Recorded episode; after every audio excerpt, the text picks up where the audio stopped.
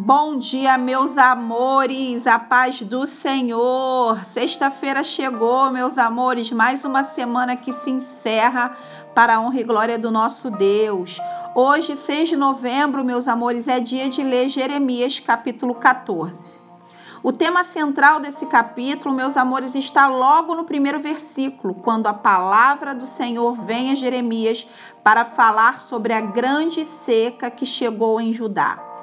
Por causa do seu pecado crônico, Judá está passando, meus amores, por uma grande seca. Qual o resultado? Eles pranteiam, definham, lamentam prostrados no chão. Por quê?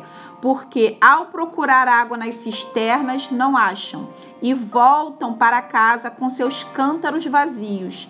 A terra não produz, pois as chuvas não vieram nobres e trabalhadores estão frustrados e humilhados.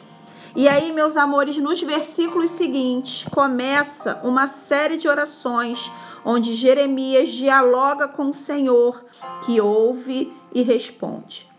Mesmo sabendo que Judá é culpada, Jeremias intercede pelo povo.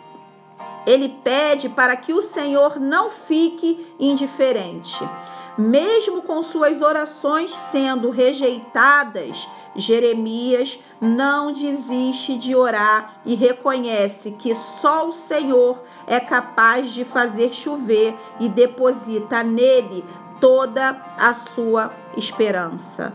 Sabe quem faz isso por nós, meus amores? Sabe quem não desiste de interceder por nós junto ao Pai?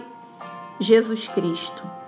Ah, meus amores, não espere a seca chegar para lamentar prostrado. Se prostre para adorá-lo agora.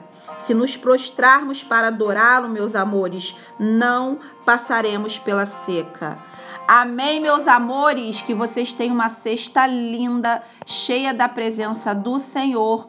Um beijo e até segunda.